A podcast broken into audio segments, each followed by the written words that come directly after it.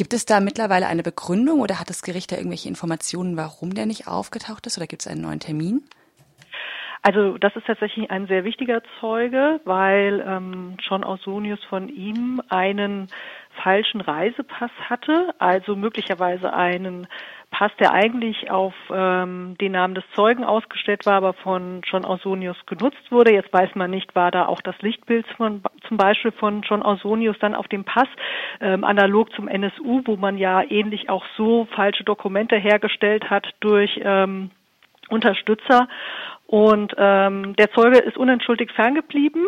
Ähm, er wird jetzt erneut geladen auf den 8.2. Und zentral ist natürlich bei diesem Zeuge die Frage, in welchem Kennverhältnis er zu dem Mehrfachattentäter aus Schweden steht.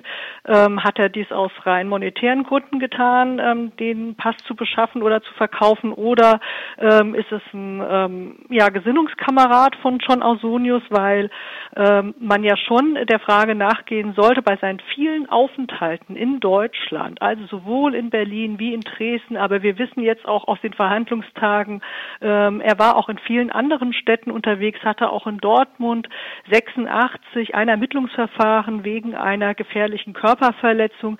Hatte er hier Kontakte zu Rassisten, zu Neonazis ähm, und ähnliches? Das müsste das Gericht interessieren. Ähm, interessiert auf jeden Fall ähm, uns, die wir all die Jahre schon den Fall Plankas Mikrot ähm, ja, begleiten, hinterfragen und ähm, gerne Aufklärung hätten. Welchen Eindruck haben Sie denn von Ausonius und von der Verteidigungsstrategie? Das Gericht hat ja dann doch, oder die Staatsanwaltschaft hat ja dann doch eher Indizien als Beweise, hatte ich den Eindruck jetzt in der, in der Recherche. Ähm, wie geht denn der Anwalt, wie geht denn Ausonius so allgemein damit um? Schon relativ ähm, direkt nach der Tat 1992 geriet John Ausonius in den Fokus der Ermittlungen, weil er ähm, Streit hatte mit ähm, dem späteren Mordopfer, die als Garderobenfrau in Frankfurt tätig war und die er verdächtigte, einen Casio-Rechner von ihm entwendet zu haben, als er in dem Restaurant sich aufgehalten hat. Dieser Rechner scheint für John Ausonius eine große Bedeutung zu haben. Ähm, schwedische Behörden haben ihn später ausgewertet und festgestellt, ähm, dass er wohl Daten ähm, in Zusammenhang mit seinen Taten, also den ähm, Anschlägen in Schweden, aber auch seinen ähm, räuberischen Aktivitäten dort auf dem Rechner hinterlegt hatte, also ähm, durchaus auch für ihn, sage ich mal, ein Teil von Tatvorbereitung möglicherweise gewesen ist. Und ähm, zu meinem Unverständnis und zum Unverständnis vieler, die eben auch ähm, sich mit diesem Fall beschäftigt haben, ist man dieser Spur nie konsequent nachgegangen und jetzt 25 Jahre später ähm, endlich Anklageerhebung, Auslieferung aus Schweden, aber mit großen Problemen behaftet das Verfahren, weil natürlich jetzt Zeugen und Zeuginnen sich ähm, nur noch schlecht erinnern, da kann man niemanden Vorwurf machen und das Verfahren eben alleine auf Indizien beruht, Sie haben es schon gesagt. Und ähm, da muss man eben jetzt ähm, sehr genau schauen, welche Beweiskette die Staatsanwaltschaft vorbereitet hat, dass am Ende eben auch eine Verurteilung stehen kann weil ähm, man also ich sag mal so, aus alledem, was man zu dem Fall weiß ähm, und auch aus den Beschreibungen des Täters von Tatort, aber auch zum Beispiel, weil man ähm, Vergleichsmunition bei John Ausonius damals in Schweden sichergestellt hat durch die Behörden, ähm, es unglaublich naheliegend ist, dass er der Täter ist. Die Motivlage ähm, wird durch das Gericht zu klären sein. Ähm, war es jetzt alleine ähm, ein ein Anschlag auf äh, Frau Smikrot, weil er diesen ähm, Rechner zurückhaben wollte, also äh, kein Taschenrechner im herkömmlichen Sinne, sondern eher ein frühes Notebook.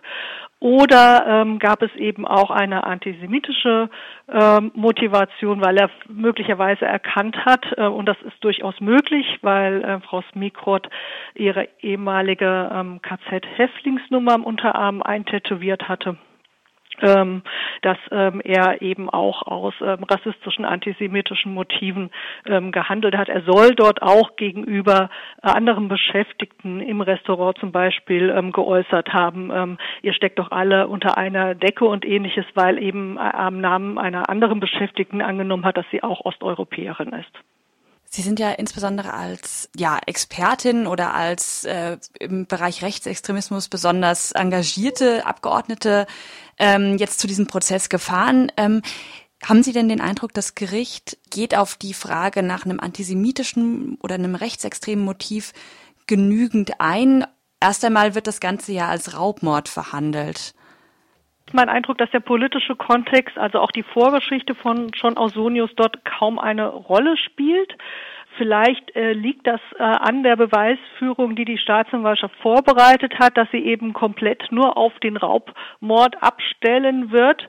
Ähm, das kann ich nicht beurteilen. Ähm, ich finde ähm, es auf jeden Fall äh, würde sich lohnen, ähm, auch nochmal ähm, die ganzen Tatumstände aus Schweden anzuführen, weil ähm, dieser Mord ja aus nächster Distanz ausgeübt wurde. Also es war ein Nahschuss und ähm, nun ähm, man jetzt aus der Serie in Schweden weiß, dass ähm, dort ähm, als ähm, ähm, diese elf Attentate und darunter ein Mord ausgeübt wurden, eben auch im Laufe dieser Attentate John Ausonius immer näher an äh, seine Opfer herangegangen ist. Also am Anfang waren das Distanzschüsse und ähm, im Verlauf der elf Taten ist er immer näher rangerückt. Und so würde sich die Tat in Frankfurt eben auch sehr gut in dieses in diesen Modus operandi einführen, genauso wie die Verwendung des Fahrrades als Fortbewegungsmittel ähm, zum Tatort und vom Tatort weg. Auch da haben wir Parallelen auf jeden Fall zu Schweden. Und deswegen glaube ich, wäre es sehr gut, man würde sich intensiv mit den schwedischen Tatgeschehen beschäftigen.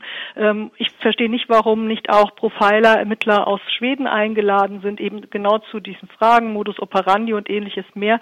Und ähm, das andere ist natürlich, ähm, wir haben das mit einem relativ visierten Strafverteidiger, ähm, Herrn Bremer auf der Seite von John Ausonius zu tun. Ähm, der versucht ähm, ähm, zum einen die Beweisführung der Staatsanwaltschaft ähm, zu dekonstruieren, wo er kann. Also das war mein Eindruck. Und zum anderen ja zu unterstellen, es würde ein politisches Verfahren in der Bundesrepublik gegen John Ausonius geführt werden, was natürlich absurd ist. Ähm, da wird einiges herangeführt, dass es eben seit der Selbstenttarnung des NSU ähm, eben Nachfragen zu diesem Fall gegeben hat. Aber ich sag mal, ähm, das ja zu Recht. Also dieser Fall wie andere, wie zum Beispiel das ähm, Attentat in Düsseldorf 2000, das sogenannte Wehrhahn-Attentat auf äh, Menschen äh, jüdischen Glaubens aus der ehemaligen Sowjetunion und ähnliches, die sind ja zu Recht aufgerollt worden nach 2011, weil man eben bei diesen ungeklärten Mordfällen, wo es immer schon einen rechten rassistischen ähm, Verdacht, äh, Hintergrundverdacht gab, ähm, jetzt von Seiten der Ermittlungsbehörden gehalten war, endlich genau hinzusehen. Also ähm, das war stringent, ähm, dass man äh, diese Fälle nochmal aufruft und ich würde mir wünschen, viele andere, die bis heute ungeklärt sind, äh, Anschlag auf das Graf von Heinz Galinski oder auf die Wehrmachtausstellung in Saarbrücken und ich könnte ich eine lange Liste erzählen, ähm, die würden ähnlich äh, konsequent jetzt endlich ähm, angegangen.